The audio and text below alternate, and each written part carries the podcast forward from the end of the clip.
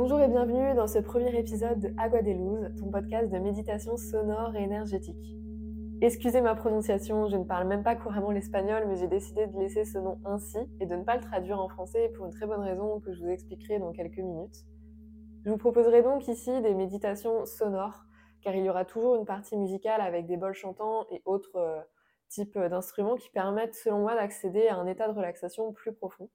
Je considère le son comme un véhicule de conscience qui permet entre autres de calmer le mental plus rapidement et d'ainsi être pleinement présente ou présent.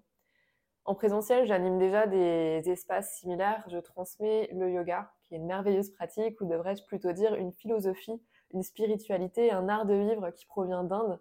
Je facilite donc déjà des séances de yoga avec euh, une partie euh, méditation sonore. Même si à travers des écouteurs, ce sera forcément différent que de recevoir le son pur et les vibrations, ça donnera en tout cas un aperçu. Vous avez un échantillon ici sur ce podcast.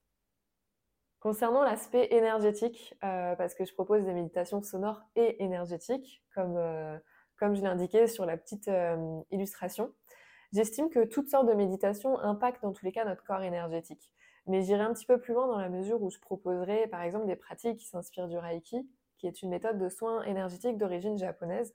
C'est une partie qui ne parlera peut-être pas à toutes et à tous, mais je m'engage dans tous les cas à l'aborder de façon simple et claire, tout en respectant évidemment l'essence des pratiques proposées. Je tiens à mentionner un maximum les sources, les origines de ce que je propose. C'est pourquoi quand je cite le yoga, par exemple, je mentionne qu'il vient d'Inde, ou quand je cite le Reiki, je mentionne qu'il vient du Japon. Je ferai donc de mon mieux pour créditer et situer le contexte lorsque ce sont des méditations qui s'inspirent de pratiques comme celle-ci, par exemple. C'est important pour moi, en tout cas, de valoriser les racines de ce qu'on transmet, et d'autant plus en tant que personne occidentale. Je ferai probablement des erreurs sur le sujet, hein, d'ailleurs. C'est quelque chose sur lequel je continue de m'ajuster en permanence. J'aimerais aborder désormais la naissance euh, de ce projet, de comment et pourquoi j'ai décidé de créer ce format. Cette idée de podcast, elle est née depuis un espace de hum, chaos intérieur, à vrai dire, mais aussi extérieur forcément, parce que les événements mondiaux euh, nous ont tous impactés, je pense. Et hum, depuis cet espace, on est énormément de pistes de réflexion, euh, notamment concernant mes actions pour aider les autres. Je me suis demandé quelle valeur avaient mes actions pour aider autrui si si toutefois euh, je n'avais pas la volonté de me transformer intérieurement. C'est-à-dire que hum, comment je peux impacter le monde positivement face à des conflits, par exemple, si on ne cherche même pas à, hum, à le conflit qui est à l'intérieur de nous-mêmes? Sans cette volonté finalement de transformation intérieure, mes actions pour aider les autres, elles peuvent euh, possiblement être que de la vanité. C'est une réflexion qui est personnelle, euh, je vise personne en particulier dans tous les cas, mais elle fera peut-être écho en certains d'entre vous. C'est une réflexion qui, évidemment, s'inverse. Euh, c'est-à-dire que quelle valeur a ma transformation intérieure si à un moment donné, je n'en fais pas profiter euh, le monde? À quoi bon se développer personnellement et spirituellement si c'est pas pour impacter positivement le collectif à un moment donné? Euh, Évidemment, c'est une quête qui n'est pas linéaire, qui demande du temps et de l'ajustement régulier. Et je pense qu'on peut faire des allers-retours entre son cheminement personnel pour soi et, et les moments où en fait on en fait profiter le monde autour de nous on traverse toutes et tous des phases plus ou moins intenses dans nos vies et parfois, bien évidemment, euh, on n'est pas toujours disposé à aider les autres car parfois c'est nous qui avons besoin d'aide ou qui avons tout simplement besoin de se ressourcer euh, en étant euh, seuls. Ce sont des pistes de réflexion ici qui donnent plutôt des directions. Elles méritent d'être méditées car elles sont pleines de nuances en fonction des vies de chacun et chacune et bien sûr en fonction des interprétations de tous vis à -vis de ce sujet. Pour en revenir à la création de comment est né ce podcast, je disais qu'il est né depuis un espace de chaos euh, pendant lequel mon mental était très actif, comme euh, vous avez peut-être euh, pu le deviner. Pour naviguer cette turbulence, j'ai donc médité davantage parce que c'est vraiment quelque chose qui me permet de maintenir à flot. Et hum, donc cette période, je l'ai bien sûr, j'ai renforcé en tout cas ma pratique de méditation pendant cette période parce que c'est pour moi la façon la plus efficace de me calmer. Ça m'a permis de mettre en lumière plus que jamais la nécessité de ces temps pour moi, mais aussi de constater l'efficacité de la méditation pour contribuer justement à ma transformation intérieure, qui se reflète, euh, comme je le disais un peu plus tôt, à l'extérieur. Quand on apaise son conflit intérieur, forcément les conflits extérieurs s'apaisent également. Donc sans vouloir être utopiste, je suis sincèrement convaincue que le monde irait mieux si la méditation était centrale dans les vies de tous et de toutes. Évidemment, je ne dis pas que c'est la solution à tout, pour tout le monde, mais je dis juste qu'en tout cas, à mon échelle, c'est une solution à presque tout. et, l'idée du, du, podcast dans tout ça, pour euh, petit à petit revenir euh, sur ce sujet. Elle m'a apparu en fait un matin en me réveillant, comme pas mal d'autres idées finalement. C'est dans cet espace entre le demi-sommeil et le réveil que j'ai le plus d'idées. Parfois, je prête pas attention et ça revient un peu plus intensément dans la journée. Et j'arrive aujourd'hui à mieux discerner quand une idée provient de mon mental euh, et une autre euh, et, d'une autre idée qui descend un peu et se présente comme une fleur. Elles n'ont pas du tout la même euh, vibration. C'est un peu délicat de, à verbaliser sans perdre la moitié des auditeurs et auditrices, mais je vais tenter d'être le plus clair possible. Donc je disais, je perçois une différence vibratoire entre ces deux types d'idées. Et lorsque l'idée provient d'une autre dimension que mon mental, c'est comme si elle était enrobée d'un joli papier cadeau et qu'elle se déposait comme la graine d'une fleur prête à germer et fleurir si, en tout cas, je veux bien contribuer à sa floraison. Donc, euh, et j'ai cette croyance que euh, dans cet état entre le demi-sommeil et l'éveil, euh, notre ange gardien ou notre guide ou nos guides, peu importe le mot que vous choisissez pour le définir, si toutefois ça fait partie de vos croyances, si toutefois cela n'en fait pas partie, je vous demanderai juste un petit peu de tolérance ici et d'ouverture d'esprit et surtout de bienveillance. Donc je disais que j'ai cette croyance que dans cet espace entre le demi-sommeil et l'éveil, c'est le moment où en fait notre guide nous souffle euh, des idées parce que c'est vraiment un moment propice où le mental est encore un petit peu plus euh, silencieux. Voilà. Donc euh, ça fait partie de ma croyance et je pense que l'idée du podcast est descendue un peu d'une façon similaire, même si bien évidemment je pense que il faut le voir avec une vision bien plus large que celle-ci et que bien sûr euh, le podcast ne changera pas le monde. Et pour en revenir au mental, euh, je perçois aussi que c'était différent que si euh, je l'avais eu cette idée depuis, depuis cet espace-là. C'est parce que clairement, j'aurais pas eu l'idée de faire un podcast. j'aurais jamais eu l'élan d'en faire un, à vrai dire, parce que de base, professionnellement, j'aurais pas eu envie de me rajouter une énième chose chronophage et non rémunérée pour, pour vous dire les choses très clairement, parce que autant qu'on se le dise, avec euh, transparence euh, ces derniers mois entre la gestion de ma micro-entreprise et de l'association dont je suis euh, co-créatrice. J'ai fait énormément de choses chronophages et non payées. voilà. Donc je pense que tous les entrepreneurs et entrepreneuses qui m'écoutent savent à quel point c'est une réalité. on a une grosse partie de notre travail où voilà, on a énormément de casquettes, casquettes et on est bénévole. Et en plus, le fait que je me suis rajouté moi un engagement associatif fait que ça prend énormément d'espace et, voilà. Ces derniers mois, euh, ça s'était en plus accentué pour ma part, à tel point que j'ai eu très peu d'espace pour développer à la fois ce, qui fait que je peux régler mes factures, vivre, et aussi peu d'espace de ressources pour tout simplement avoir du temps libre. Ça a été, euh, ça, a, été en partie responsable de ce fameux chaos intérieur que j'ai cité tout à l'heure. J'ai bien évidemment retrouvé un petit peu plus d'équilibre depuis, le plus gros de la vague est passé, disons, et j'ai aussi surtout appris à refuser certaines choses, euh, des collaborations, etc. Même si j'adorerais pouvoir tout faire, j'ai fait le choix de me préserver pour ne pas me retourner en dans ce schéma où je n'avais même plus le temps de voir mes proches ou de tout simplement euh, faire autre chose que de bosser. Heureusement, euh, je fais pas les choses qu'en étant guidée par mon mental. Parfois, le voile se lève et me permet de recevoir ces fameuses idées prêtes à éclore. Et c'était tellement une évidence pour moi que je me suis dit, euh, bah allez, hein allons-y. Et de là, en fait, et, une vague de créativité, un élan de vie qui m'a traversé euh, est survenu. C'était un peu fou. C'est un peu, euh, comme je disais, c'est un peu délicat à verbaliser euh, ce genre de choses, mais je pense que la plupart d'entre vous comprendrez. En deux jours, en fait, j'avais déjà quasiment tout le contenu, sauf le nom. Donc je me suis dit intérieurement, bon bah laisse venir le nom à toi naturellement, et puis, puis voilà, on, va être sur cette même continuité. Et puis à peine deux jours après, je me réveille avec une chanson dans la tête, du même nom que le podcast, du coup, une chanson que j'adore que j'avais pas écouté depuis des mois parce que j'avoue je l'avais torché cette chanson. Je sais pas si, euh, si vous êtes comme moi, mais quand je découvre une musique que j'adore, alors je peux la passer en boucle, je la saigne jusqu'au bout. je peux la passer en boucle en fait jusqu'à ce que mort s'en suive. Donc bref, je me réveille avec cette fameuse chanson qui porte le même nom que le podcast, Agua de Luz, et qui est aussi traduit par euh, Eau de Lumière en français. Et je me suis dit, bah ouais, de ouf. Euh, c'est vraiment comme ça que. Enfin, c'est vraiment ça qui se passe quand, quand je médite. Euh, un peu comme une, pluie de lumière qui coule sur moi et qui vient purifier mon esprit de toutes mes tensions, mes nœuds, mes charges mentales, jusqu'à parfois sentir la connexion avec mon cœur, avec mon âme.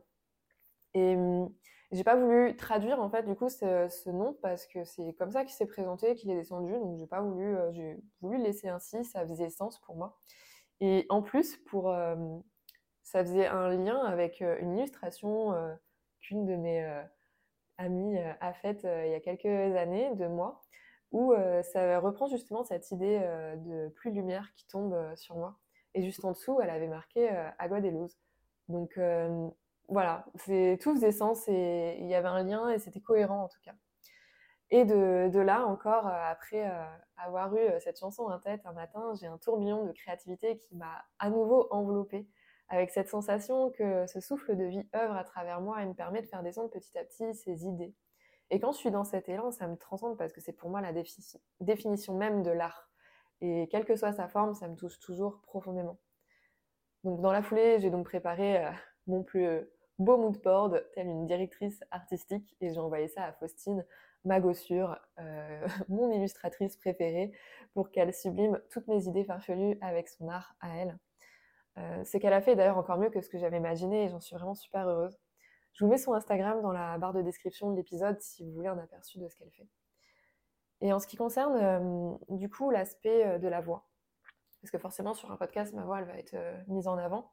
Et la mettre en avant, pour être honnête, ça a toujours été quelque chose de délicat pour moi, de par ma timidité, ma méfiance, ma peur d'être jugée. Et pourtant, quel chemin j'ai fait Aujourd'hui, je pousse la chansonnette euh, lors des classes de yoga que je transmets à travers, entre autres, le chant de mantra. Et j'invite les gens à pousser cette chansonnette et à libérer cette voix. La voix, c'est un outil formidable euh, à notre disposition et nul besoin de posséder des instruments de méditation pour commencer. Euh, on peut tout simplement faire vibrer notre propre tambour intérieur et bénéficier de toutes ces vibrations. Quand je parle de notre propre tambour intérieur, c'est notre voix. en tout cas, c'est comme ça que j'interprète. La voix et les mantras sont pour moi un autre véhicule de conscience, enfin, au même titre que le son, finalement, euh, pour se souvenir qu'on est un, fractal de, l'univers, un fractal de l'énergie universelle. La voix me permet de me souvenir que je ne suis pas séparée de la vibration primordiale. À chaque mantra Om que je rends audible, chaque mantra Om, le son de la création, je rejoins en fait cette vibration qui en réalité n'a jamais cessé. En la rendant donc audible par ma voix, je ne fais que la rejoindre et je me laisse fondre à nouveau en elle, je me laisse fondre et dissoudre dans cette vibration, dans le son mère, le son home. Et c'est ce que m'évoque la voix, la vibration primordiale. Bon, ok, je sais que j'ai sûrement perdu quelques en route. c'est mon côté perché, vous me direz. Et pourtant, je suis aussi profondément ancrée, rassurez-vous. Parce que l'ancrage et la matière, c'est justement la base de toute spiritualité. Je suis pas plus spirituelle que tous les autres humains de cette planète, car le fait même d'être en vie est spirituel. Mais j'admets que ces mots déposés ne parleront pas à tous et à toutes, et bien sûr, euh, c'est ok, ainsi soit-il. Je demanderai, comme tout à l'heure, j'ai cité un petit peu de, enfin même pas un petit peu, c'est de la bienveillance, du respect et un minimum d'ouverture d'esprit. De toute façon, je pense que si vous écoutez le podcast, c'est qu'il y a un minimum euh, de tout ça dans vos valeurs. Et quand bien même je viens heurter vos croyances, euh, je ne cherche pas à convaincre ni à débattre, car j'estime que les réalités de chacun et chacune sont valables, et quelles qu'elles soient. Je suis ici aussi pour assumer justement encore plus cet aspect et puis moins me justifier d'ailleurs. Encore un petit peu de cheminement comme vous pouvez constater. Mais après tout, euh, je me dis c'est quand même mon podcast et euh, s'il y a bien un endroit où je dis ce que je veux, où je peux exposer mes croyances, et eh ben c'est sur mon podcast. et, et, donc j'ai la sensation que la voix fait partie intégrante de mon chemin, car dès que je fais des choses en ce sens, je me sens soutenue dans le subtil et j'ai ces élans créatifs qui me, qui me guident. C'est pourquoi j'ai répondu à cet appel si fort de la porter dans cette première graine qui est ce podcast. Je ne sais pas encore comment ça va germer, mais quoi qu'il en soit, je m'en remets totalement et je laisse cet élan prendre vie. Et ce, peu importe les retombées, j'agis sans attendre les fruits de mon action. Bon, j'ai aussi encore du travail sur cet aspect, hein, pour le coup, parce que euh, lorsque mon mental s'en mêle, c'est pas pareil.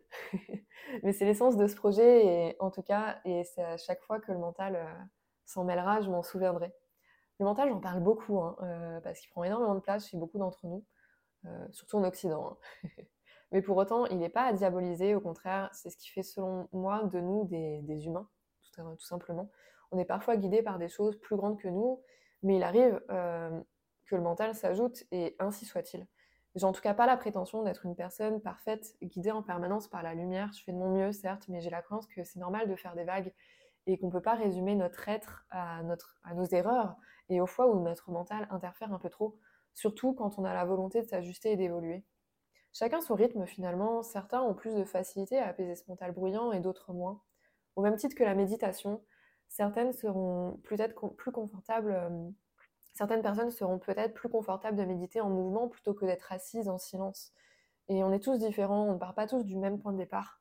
Mais je pense que peu importe la méthode de méditation choisie, tant qu'on persévère un minimum, c'est-à-dire euh, pas dire qu'on n'y arrive pas après seulement une séance, c'est comme tout, c'est comme n'importe quelle autre euh, euh, discipline, ça permet justement de progresser sur ce point, peu importe son appétence en fait sur la méditation, ça permet au bout d'un certain temps de prendre du recul et de devenir le témoin de ce fameux mental, afin de moins s'y identifier et donc de se libérer de ses limitations. la fois où j'ai fait l'expérience la plus forte de ça, où j'ai vraiment eu ce détachement avec mon mental, où j'ai pu enfin le voir, vraiment le, le personnage. Et hum, c'était lors de, de, la, hum, de retraite de méditation au silence que j'ai fait pendant 10 jours. Ça fera l'objet d'un autre épisode où je vous expliquerai un peu plus en détail. Mais ce type d'expérience, ça permet vraiment de, mettre en lumière, même si je suis convaincue que même en, en mettant déjà de la méditation en place tous les jours, on peut euh, déjà commencer à, observer ça chez nous, nos mécanismes en tout cas, pour euh, pouvoir s'en libérer, euh, au moins du côté limitant. Donc, euh, bah, je vais clôturer sur ça. Je pense que je vous ai introduit en long et en large ce podcast et que ça vous donne un aperçu des épisodes bonus qui pourrait y avoir. Je vous partagerai en majorité des méditations guidées, mais aussi ce type d'épisode où je parlerai de mes réflexions, de mes expériences en lien avec la méditation et la spiritualité. Et hum, dans tous les cas, en fait, il est amené à évoluer avec moi, ce podcast, et avec vous, avec euh, vos retours. Rien n'est figé. Et euh, pour déjà venir en contradiction avec le fait que je disais que je n'attendais pas les fruits de cette action, ça commence bien. Hein. si vous avez l'élan de noter ce podcast, évidemment, j'en serais ravie parce que ça permettra de le déployer et d'impacter plus de monde. Et, euh, évidemment, si vous avez l'élan de mettre une note de merde, vous pouvez bien sûr vous abstenir. évidemment, je suis ouverte à recevoir toute critique constructive et bienveillante. Je suis pas une grande fan, à vrai dire, des avis non sollicités, mais s'ils sont faits dans le respect, euh, ce sera très très bien accueilli. Je vous dis donc à très vite euh, pour le prochain épisode bonus et en attendant, euh, je vous en ai laissé euh, quelques-uns pour pouvoir méditer. Je vous fais, je vous dis à très bientôt. J'allais vous dire bisous, mais je pense qu'on n'est pas encore assez proche pour ça.